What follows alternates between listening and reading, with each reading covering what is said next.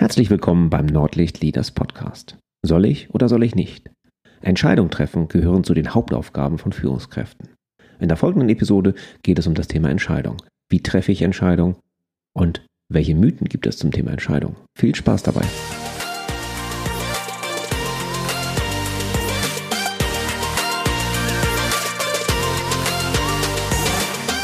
Moin, ich bin Thomas Katlun und ich helfe Unternehmen zwischen Nord- und Ostsee dabei, produktiver zu werden. Das mache ich, indem ich ihre Führungskräfte trainiere. Denn nur gut ausgebildete Führungskräfte ähm, sind die Grundlage für engagierte und motivierte Mitarbeiter. Herzlich willkommen zur neuesten Ausgabe des Nordlicht Leaders Podcast. Heute geht es um das Thema Entscheidung. Vielleicht ein, zwei Sachen vorab. Äh, die Aufnahmeumgebung ist heute nicht so ganz optimal. Wir wären jetzt im Urlaub gewesen, daher auch ein, ein bisschen verspäteter Tag. Und es kann durchaus mal sein, dass wir so ein paar Hintergrundgeräusche haben, die ich im Nachhinein wahrscheinlich gar nicht richtig rausschneiden kann. Das liegt dann daran, dass wir A, alle zu Hause sind, also auch die Kinder noch in den Ferien sind.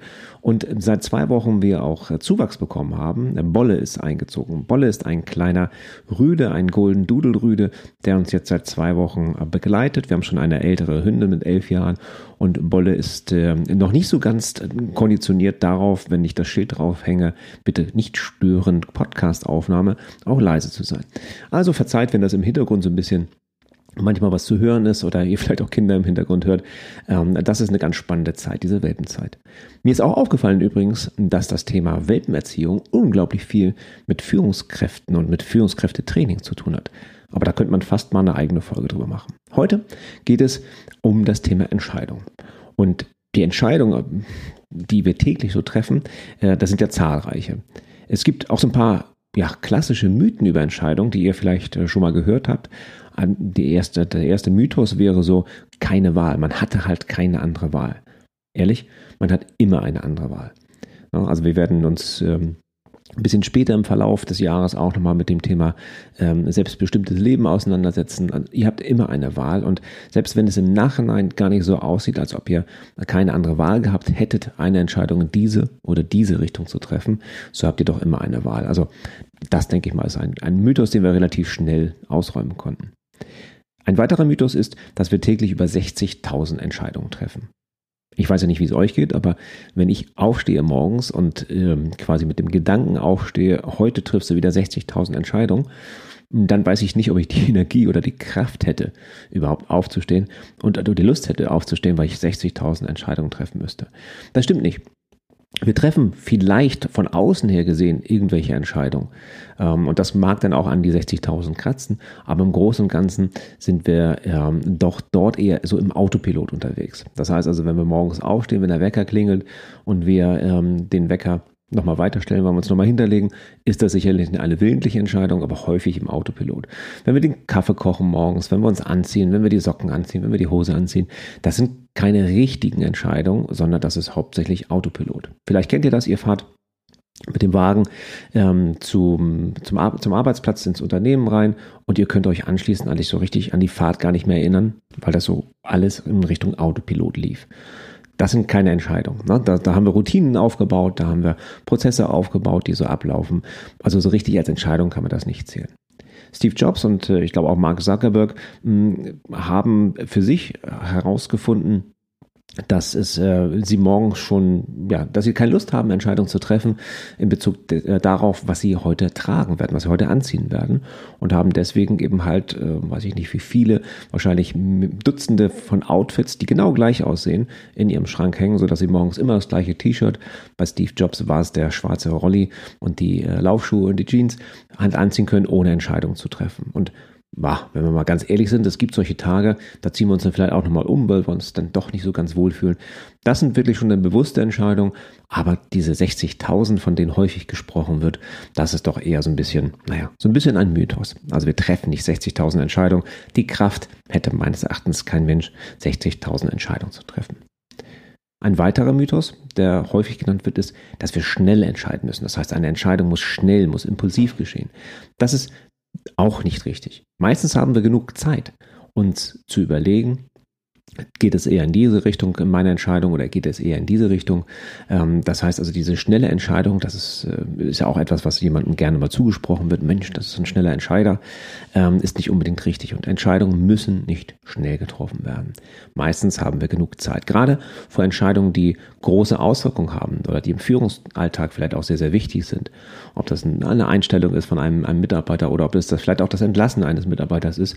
Diese Entscheidungen sollten auch gar nicht schnell getroffen werden, sondern sondern die sollten sehr fundiert getroffen werden.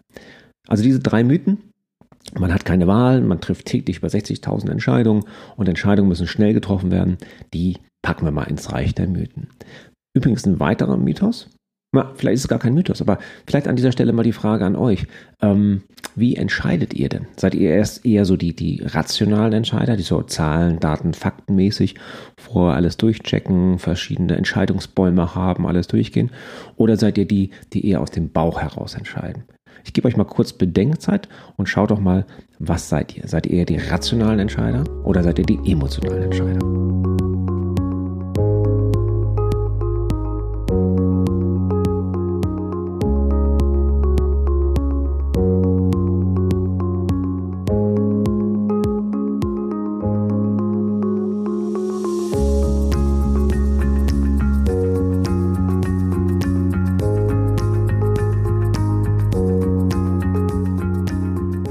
Weiß ich jetzt nicht, wofür ihr gestimmt habt, ob ihr von der Mehrzahl eher rationale Entscheider seid oder in der Mehrzahl eher emotionale Entscheider. Das kann ich jetzt leider nicht sehen, schreibt mir gerne.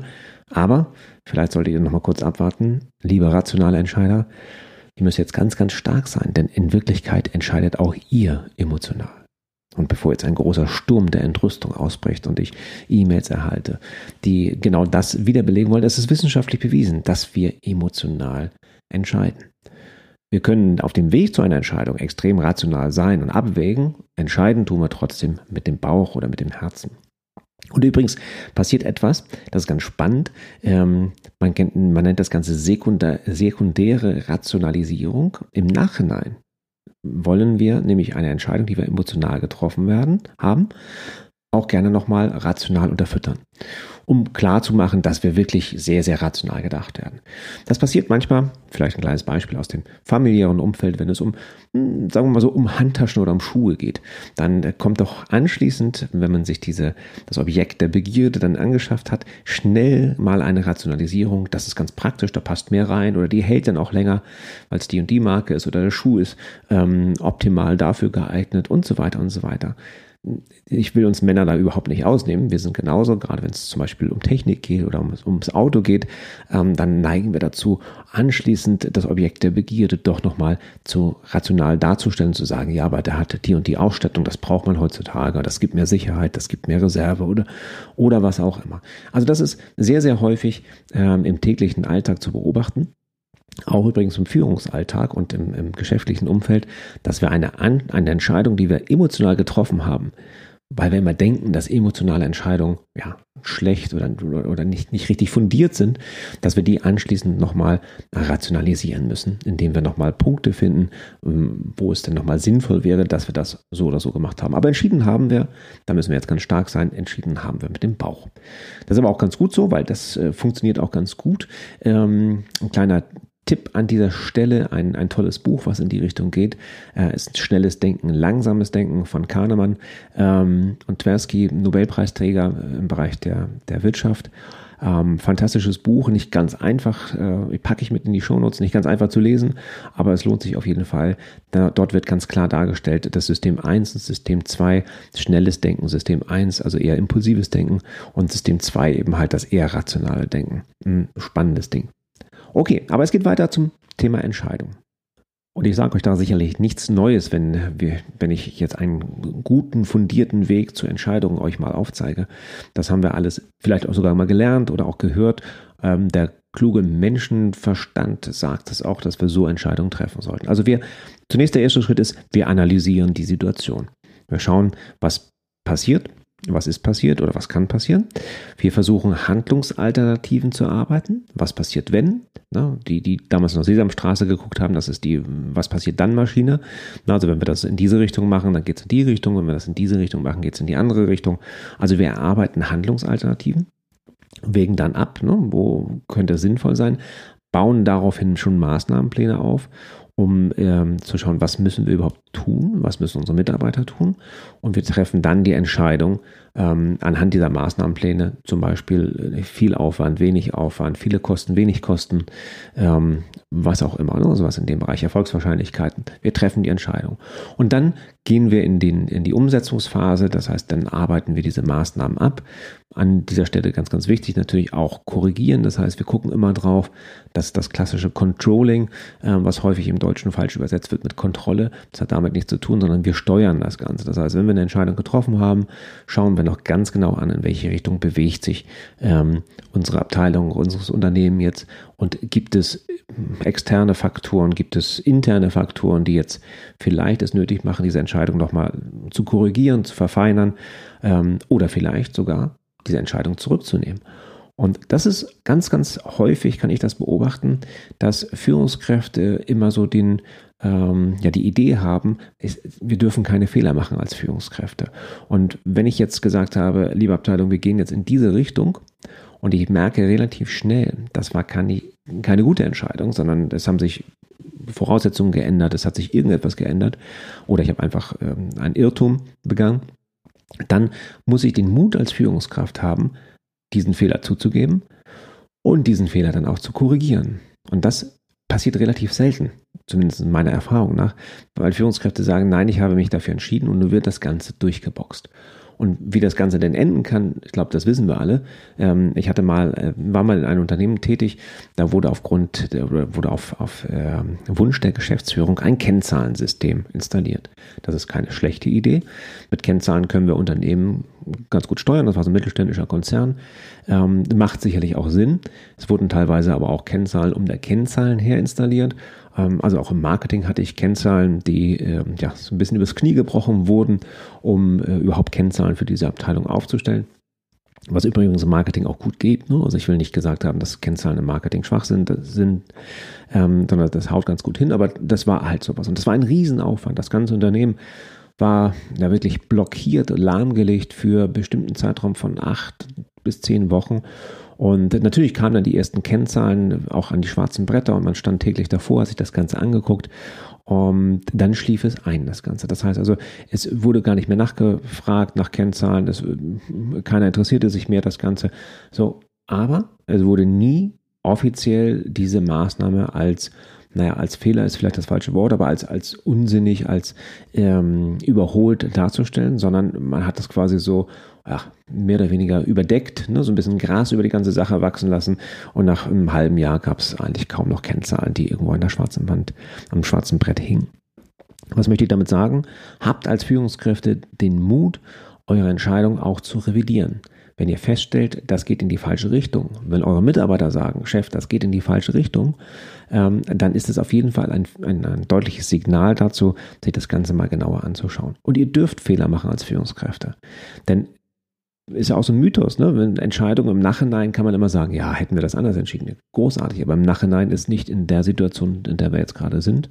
Deswegen dürfen wir auch Fehler machen und das gehört auch zum, zu einer modernen Unternehmenskultur dazu, dass es völlig okay ist, Fehler zu machen. Auch oder vielleicht sogar besonders als der Weg zur Entscheidung, wie ich ihn gerade eben skizziert habe, also analysieren, Handlungsalternativen erarbeiten, Maßnahmenpläne aufstellen, entscheiden, Maßnahmen abarbeiten und anschließend schauen, geht es in die richtige Richtung, gegebenenfalls korrigieren oder auch einstellen. Das ist, das ist ein sehr rationaler Weg. Ne? Den, den könnten wir auf das private Umfeld vielleicht damit ähm, vergleichen, wie wenn wir uns einen Fernseher kaufen wollen oder sowas. Da können wir Tabellen aufstellen, können gucken, was brauchen wir, was wollen wir haben und äh, dann kriegen wir es hin. Schwierigere Entscheidungen im Berufsleben und auch im Privatleben haben häufig einen wesentlich höheren Anteil an Emotionalität. Na, da geht es um Beziehungen, da geht es um Menschen, ähm, egal ob es im äh, Umfeld ist, äh, im privaten Umfeld ist mit, mit, mit, mit dem Partner oder der Partnerin oder ob es äh, mit Mitarbeitern ist, die eventuell entlassen werden müssen oder oder oder. Also schwierige Entscheidungen haben einen wesentlich höheren Anteil an Emotionalität. Und das ist das, was es schwierig macht. Rational wäre es relativ simpel zu entscheiden. Schwierig wird es dann, wenn andere Menschen mit äh, hineinkommen, wenn Emotionen mit ins Spiel kommen. Und da kann ich euch jetzt leider kein, ja, keine Blaupause geben, wie ihr in Zukunft schwierige Entscheidungen treffen könnt. Aber ich kann euch zumindest so vier, fünf Impulse geben, darüber nachzudenken, was mache ich jetzt mit dieser Entscheidung. Denn eins vielleicht vorab, das ist mir in meiner ähm, Führungslaufbahn schon ein paar Mal passiert, ist, dass das Schlimmste für Mitarbeiter ist, dass die eine, eine, eine Führungskraft haben, die sich nicht entscheiden kann. Wo die Führungskraft vielleicht hofft, einfach ja, durch Aussitzen, durch Gras über die ganze Sache wachsen zu lassen, das Ganze unter den Teppich zu kehren und dann war es das. Ne? Dann braucht man sich nicht entscheiden. Entscheidungen sind aber wichtig und Entscheidungen sind auch in der Führung unglaublich wichtig. Ein Mitarbeiter respektiert eine Führungskraft wesentlich mehr, die auch mal Fehler macht, aber die sich entscheidet und klar sagt, wir entscheiden uns aus diesen und diesen Gründen und deswegen gehen wir in die Richtung. Vielleicht nächsten Tag, übernächste Woche sagt, okay, das war eine falsche Annahme, das und das ist nicht eingetreten, wir revidieren diese Entscheidung, ist einem Mitarbeiter wesentlich lieber, als einem, eine Chefin, einen Chef zu haben, die nie entscheidet. Also überlegt euch mal bei schwierigen Entscheidungen, was hält dich jetzt zurück in dieser schwierigen Entscheidung? Und häufig ist es ja, eine unserer Urängste, ne, dass irgendwas äh, schief geht, dass äh, die Angst vor Misserfolg oder dass wir plötzlich beim unserem Chef nicht mehr gut angesehen sind oder ähm, dass wir die, ja, gegen die Gruppe opponieren, dass wir plötzlich äh, andere Meinungen als die anderen Abteilungsleiter im Führungskräfte-Meeting haben oder sowas in der Art. Deswegen, das hält uns häufig zurück, diese Urängste. Ne, diese, was, was hält dich da zurück? Mal genau überlegen, was ist es jetzt genau? Und den die nächste Frage, die du dir stellen solltest bei schwierigen Entscheidungen, ist immer, was könnte denn schlimmstenfalls passieren? Und das ist das Spannende. Das ist eine extrem tolle Fragestellung, weil wir neigen dazu, in unseren ersten ja, Impulsen, impulsiven Gedanken zu sagen, oh mein Gott, wenn ich die Entscheidung jetzt falsch treffe, dann ist alles vorbei. Mein Leben ist vorbei. Ich werde arbeitslos werden und dies und jenes und jenes. Das ist übrigens ganz, ganz selten nur der Fall. Also das Schlimmste, was passieren könnte, ist, dass man vielleicht einen Einlauf kriegt, dass man vielleicht ein Unternehmen an die Wand fährt. Das ist schon schrecklich, klar, ne, mit, mit all dem, was verbunden ist. Aber es ist immer noch, ja, nicht das Ende. Und dieses, was im schlimmsten Fall passieren könnte, diese Frage solltest du dir immer stellen, wenn es wirklich Entscheidungen sind, die eine größere Emotionalität in sich beinhalten.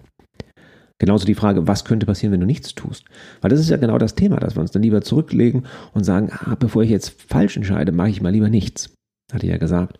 Und dann passieren auch Sachen. Das heißt, also selbst wenn ihr euch nicht entscheidet, dann werden, dann ist das auch eine Entscheidung und anschließend passieren Dinge und die können zum Teil durchaus störender, durchaus destruktiver sein, als wenn ihr euch falsch entschieden hättet. Also mit dieser Frage, was würde passieren, wenn ich nichts tue? Oder was könnte pass schlimmstenfalls passieren, wenn ich etwas tue, ähm, komme ich näher ran an den Kern, an, an, an diesen Kern der Entscheidung und auch an den emotionalen Kern von mir. Was hält mich jetzt gerade zu? Es gibt keine falschen Entscheidungen. Ihr trefft die beste Entscheidung, die ihr zu dem Zeitpunkt treffen könnt. Nach bestem Gewissen, nach bestem Wissen. So trefft ihr die Entscheidung. Wenn es einen Algorithmus geben würde, gute Entscheidungen zu treffen, auch in schwierigen Situationen, wenn es ein Konzern wie Google schon vielleicht äh, programmieren hätte können, dann wären wir relativ schnell arbeitslos, liebe Führungskräfte, denn genau das ist unsere Aufgabe, Entscheidungen zu treffen. Da aber die Algorithmen, Gott sei Dank, noch nicht so weit sind, dass sie eben halt die ganzen emotionalen Zwischentöne aufnehmen, die eben halt bei Entscheidungen so wichtig sind, sind wir zumindest für die nächsten Jahrzehnte, hoffe ich zumindest nochmal, relativ sicher als Führungskraft. Zum Abschluss noch ein paar Tipps, gerade wenn ihr schwierige Entscheidungen unter Zeitdruck treffen müsst. Ich hatte ja gesagt, ähm, es wäre ein Mythos, dass wir Entscheidungen immer schnell treffen müssen. Manchmal gibt es Entscheidungen, die wir schnell treffen müssen. Generell ähm, ist es, haben wir immer ein bisschen mehr Zeit, aber manchmal gibt es in Stresssituationen, in Notsituationen durchaus einmal Entscheidungen, die wir schnell treffen müssen. Und da ist es sinnvoll, wenn ihr als Führungskraft und als Unternehmer vorbereitet seid. Das heißt, habt ihr Worst-Case-Szenarien? Habt ihr in der Schublade Notfallpläne? Habt ihr Checklisten, Routinen, wenn irgendwas schief geht, was ihr dann macht? Ne, wenn mal der, der Strom ausfällt, wenn mal das Internet irgendwie ähm, hängt, wenn ein Hacker sich Zugriff zu eurer Website gemacht hat, wenn äh, plötzlich eure zwei besten Mitarbeiter sagen, ähm, sie kündigen, habt ihr da was vorbereitet? Denn da kommen wir an diese Stelle, wo wir halt schnell handeln müssen. Da müssen wir sehr, sehr schnell agieren.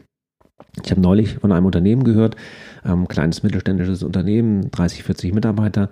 Da ist der Inhaber und Geschäftsführer leider tödlich verunglückt und es war nahezu unmöglich herauszufinden, wie die Online äh, Zugänge für die Banktransaktionen sind, weil er das nirgendwo hinterlegt hatte. Das heißt also, das Unternehmen ist mehr oder weniger kopflos in dem Moment gewesen, aber auch zahlungsunfähig, weil man eben halt nicht herankam. Also für all solche Momente, gerade im Mittelstand, wo ich viel unterwegs bin, müssen Notfallpläne ähm, vorhanden sein. Es gibt eine, eine schöne Geschichte von der, von der IHK, die verlinke ich gerne mal in die, in die Show Notes, wo ähm, ja, das ist so ein, so ein mehrseitiges Hand, Handbuch, äh, Notfallhandbuch, um eben halt dort alles zu erfassen, was zum Beispiel wichtig ist, wenn einem der Inhaber oder der Geschäftsführer etwas passiert. Das ist sicherlich das schlimmste Szenario, was passieren kann. Aber dennoch sind Checklisten und Routinen auch für die kleineren Entscheidungen, die schnell, wo schnell etwas passieren muss, extrem sinnvoll für euch als Führungskräfte. Und da könnt ihr auch wirklich auch einen kleinen Rahmen bereits anfangen, als Führungskräfte euch Checklisten und Routinen Verzeihung, zu erstellen, die euch weiterhelfen in Situationen, wo schnell gehandelt werden muss. Häufig können diese Checklisten dann übrigens auch von euren Mitarbeitern genutzt werden, um äh, gewisse Situationen, wenn sie schnell bereinigt werden müssen, gut abzuarbeiten. Und sicherlich kommt euch das Thema Checklisten, Routinen bekannt vor. Ihr kennt es aus der Fliegerei. Unser Experte Peter Brandl, der uns äh, mit diesem Modul Entscheidung ähm, im Leaders Academy Training begleitet, hat äh, eine schöne Geschichte erzählt von seinem Fluglehrer damals. Der hat sich ganz genau angeschaut, äh, wenn seine Flugschüler an Bord waren, was machen die gerade für Fehler. Und wenn ich zu früh eingreife, wenn ich gegensteuere, so Mikrokorrekturen mache, dann wird es schwierig für meinen Flugschüler, weil der kriegt es gar nicht mit, dass er einen Fehler gemacht hat. Deswegen mein Appell an euch, lasst die Mitarbeiter auch Fehler machen, das gehört dazu, dann machen sie den beim nächsten Mal vielleicht nicht wieder.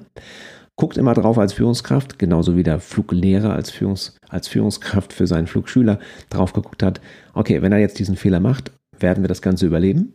Wird meine Abteilung das überleben? Wird mein Unternehmen das überleben?